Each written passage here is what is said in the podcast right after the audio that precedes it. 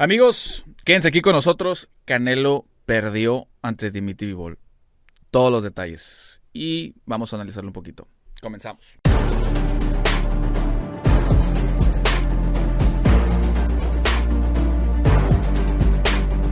Amigos, amigas y amigues, ¿cómo están? Aquí su amigo juez analista de boxeo Esteban Franco. Gracias por estar en, en este capítulo número 14 de Boxeo Analítico. Ya saben de qué se va a tratar este programa. El título y la miniatura lo dicen. Y me imagino que ustedes ya lo deducían. Vamos a hablar dato técnico de lo que fue la pelea de Canelo. Si quieren saber un poquito más, el chisme, bla, bla, bla, bla, bla, váyanse al bloque 2. Ahí vamos a explicar todo lo que no tiene que ver tanto con el dato técnico, con los resultados, con las tarjetas de los jueces. En este bloque sí. Pero bueno, señores, eh, sin más, ahora sí, vámonos a darle al tema duro y macizo. Continuamos. A ver, amigos. Canelo perdió por decisión unánime ante Dimitri Vivol el sábado. Vamos a dejar a un lado. Y le digo vamos, no es que me incluya realmente. Tampoco soy un super Canelo lover. Simplemente reconozco que es muy buen peleador.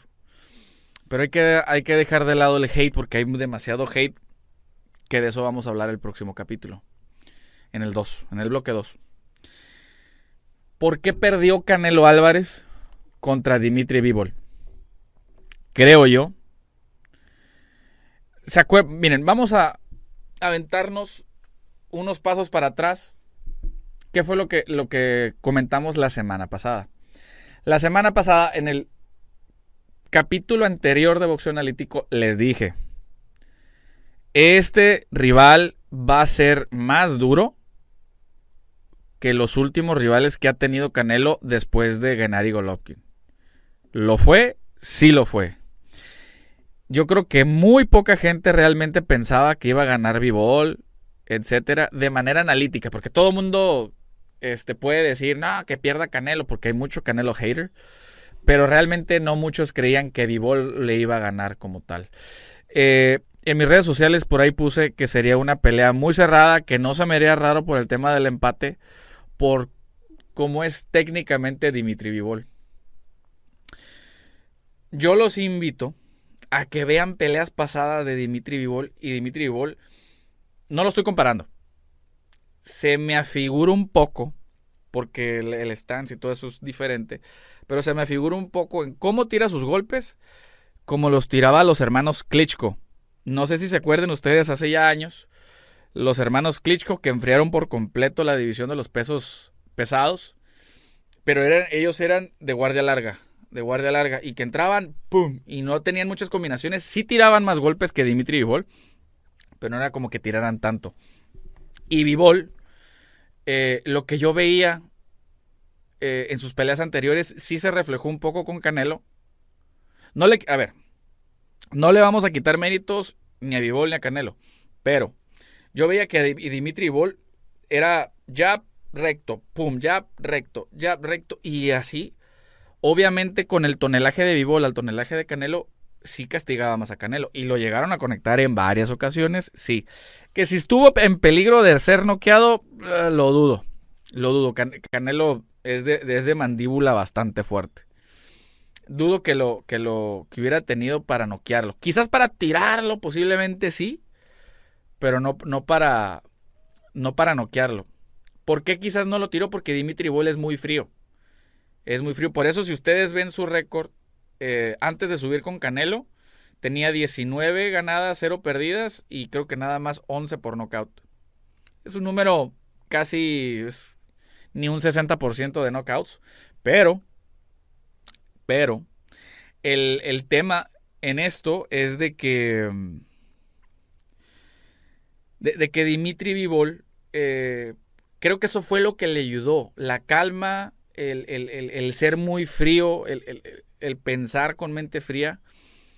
Iba derecho, pum, derecho contra las cuerdas a Canelo y nunca se aminalaba ni, ni quería entrar a la pelea de choque. Él era nada más hacer su trabajo a la larga distancia. Eso era lo que a mí me, preocupaba de inicio, pero yo jamás pensé que Canelo no lo pudiera descifrar. ¿Por qué? Porque Canelo, y, dicho ni siquiera por mí, por, por su entrenador, por Eddie Reynoso, Canelo es experto en, en pelear con, con boxeadores más grandes que él, meterse a la guardia y trabajarlo. Callum Smith, eh, está este Caleb Plant, él se metía a la guardia de ellos y les daban. El detalle es de que ellos iban hacia Canelo y iban francos. El detalle con Dimitri Vivol es de que su jab nunca se lo pudo quitar Canelo, porque Dimitri Vivol tiene un jab muy largo. Normalmente es el jab pa y regresas, pa y regresas, pa y regresas. Y Dimitri Vivol tenía un jab largo, o sea, lo aventaba pum y se iba con el golpe. Con el tonelaje que él tiene, el tonelaje que tiene Canelo, es por eso que se, veía muy, abrumador a veces el golpe. Y al final del día, no estoy diciendo que no sea un golpe válido. Por supuesto que sí. Y estás haciendo daño y estás siendo efectivo como tal. Sin embargo, creo que, creo que Dimitri Igual es un peleador demasiado limitado en ciertos recursos. A mí se me hace que defensivamente es muy bueno en el contragolpe porque el, compás que él tiene es muy largo. Es largo, entras combinaciones largas, no en cantidad de golpes, sino en la distancia de los golpes. Es jab largo, pum, entras con todo y retrocedes. Y así era como lo, como lo estuvo cazando toda la pelea a Saúl. Lo que. No, a ver, no le quito yo méritos a Dimitri Bol, es muy buen peleador. Pero lo que a mí me sorprendió más es cómo Canelo no pudo ajustar. Ojo, para mí, para que, un, para, que un peleador sea libra por libra considerado, y la mayor parte de los libra por libra de todos los tiempos, son peleadores que saben ajustar. Ahí estaba Floyd Mayweather. No sé si se acuerdan que eh, Floyd Mayweather casi fue noqueado en dos ocasiones en el mismo round por Shane Mosley. En el, en el segundo round cuando pelearon. Estuvo en dos ocasiones a punto de caer al piso. Y no fue, o sea, se agarró de él y fue inteligente después y supo eh, ajustar y ganar la pelea. En el caso, por ejemplo, cuando peleó contra José Luis Castillo, que todo el mundo lo vimos perder. Bueno, en la revancha ajustó y ganó por decisión. En el caso de, de Manny Pacquiao, por ejemplo, en la, en la revancha con, con, con Juan Manuel Márquez, en la segunda ajustaba más. Obviamente ya después vino el, el knockout de Márquez, etcétera en el caso de la, pelea de, por ejemplo, de Chávez contra Frankie Randall, contra, contra Taylor. O sea, son peleadores que saben ajustar. Son peleadores que sí saben ajustar. ahí está el caso de Anthony Joshua, que fue noqueado por Andy Reese. Bueno, le pararon la pelea con Andy Reese y supo ajustar. Supo ajustar, boxeó, boxeó, boxeó y le ganó y recuperó los campeonatos. Ahora, lo perdió contra, contra Alexander Usyk. Ok, ahora falta, se va a ver si sabe o no sabe eh, ajustar a grandes ligas. Para mí no creo que tenga el talento para hacerlo, porque Alexander Usyk para mí ahorita ya definitivamente es el mejor peleador, junto con Errol Spence. Pero, pero bueno, vamos a vamos, ya me fui para el monte, vamos a regresarnos al tema de, de Canelo. Eh, le estaba diciendo a la persona que estaba a un lado mío, le dije, Saúl está frustradísimo. Lo veías y estaba frustrado. Esos, esos memes que le hicieron cuando cargó, cuando estaba cargando a, a, a eso es, es un, te das cuenta, es una reacción de una persona que está frustrada. El hecho de que vente, vente y, no sabía qué hacer. Lo vi un poquito vaciado, no, a lo mejor no, no muy cansado, pero sí lo vi vaciado a, a Saúl. Eh, coincido, coincido con, muchos analistas que, que, dicen que Canelo debería de, de, olvidarse de las 175 libras y bajar a 168 donde es campeón indiscutido.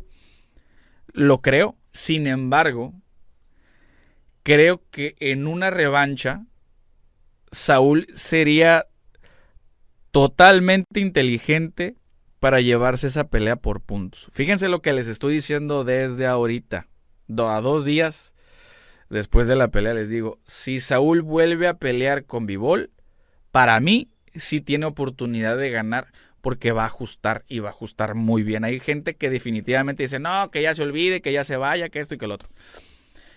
Va, porque tienen cláusula de revancha. Eso lo vamos a ver también en el siguiente bloque. Pero en la revancha, estoy seguro que Canelo va, a ajustar. ¿Le puede volver a ganar Bivol? Sí, le puede volver a ganar. Estoy muy convencido de eso.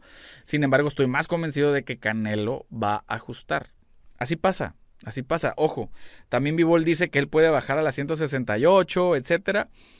Bueno, hay que ver. Eso también nos lo vamos a dejar para el, para el siguiente bloque. Esta pelea fue, para los que no entendieron bien cómo fue, fue en peso semi pesado, en semi completo, que son 175 libras, y fue por el campeonato de la Asociación Mundial de Boxeo, la AMB.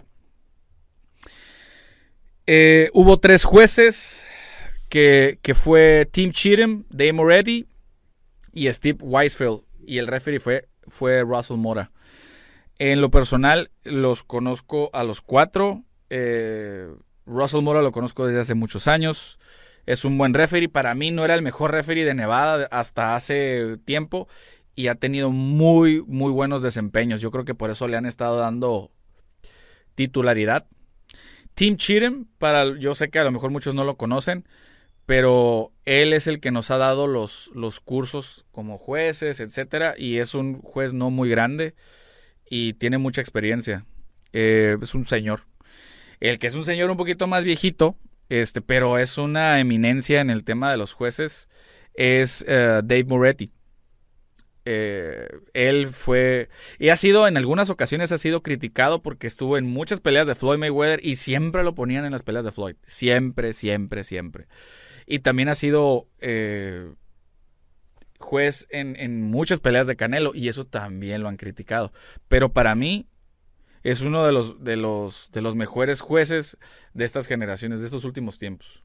Dave Moretti ha sido muy constante y Tim Cheatham como que ahí va, ahí va, ahí va y es, este, es un muy buen elemento, muy, muy buen elemento. Eh, Steve Weisfeld no lo conozco tanto, eh, él él es, si mal no recuerdo, él es de New Jersey y por eso no hemos así como que tenido tanto contacto. Eh, pero lo que es con Tim Cheatham y con Dave Moretti, sí. Y digo, no, no dudo en lo absoluto de la de la honorabilidad de los jueces. Que, ah, porque mucha gente dijo, no, y es que esa no era la puntuación y que se pasaron. A ver, tantos han estado jodiendo muchas personas de que lo roban, de que roban y que roban en Las Vegas. Le dieron la pelea a Dimitri Vivol. Le dieron la pelea a Dimitri Vivol.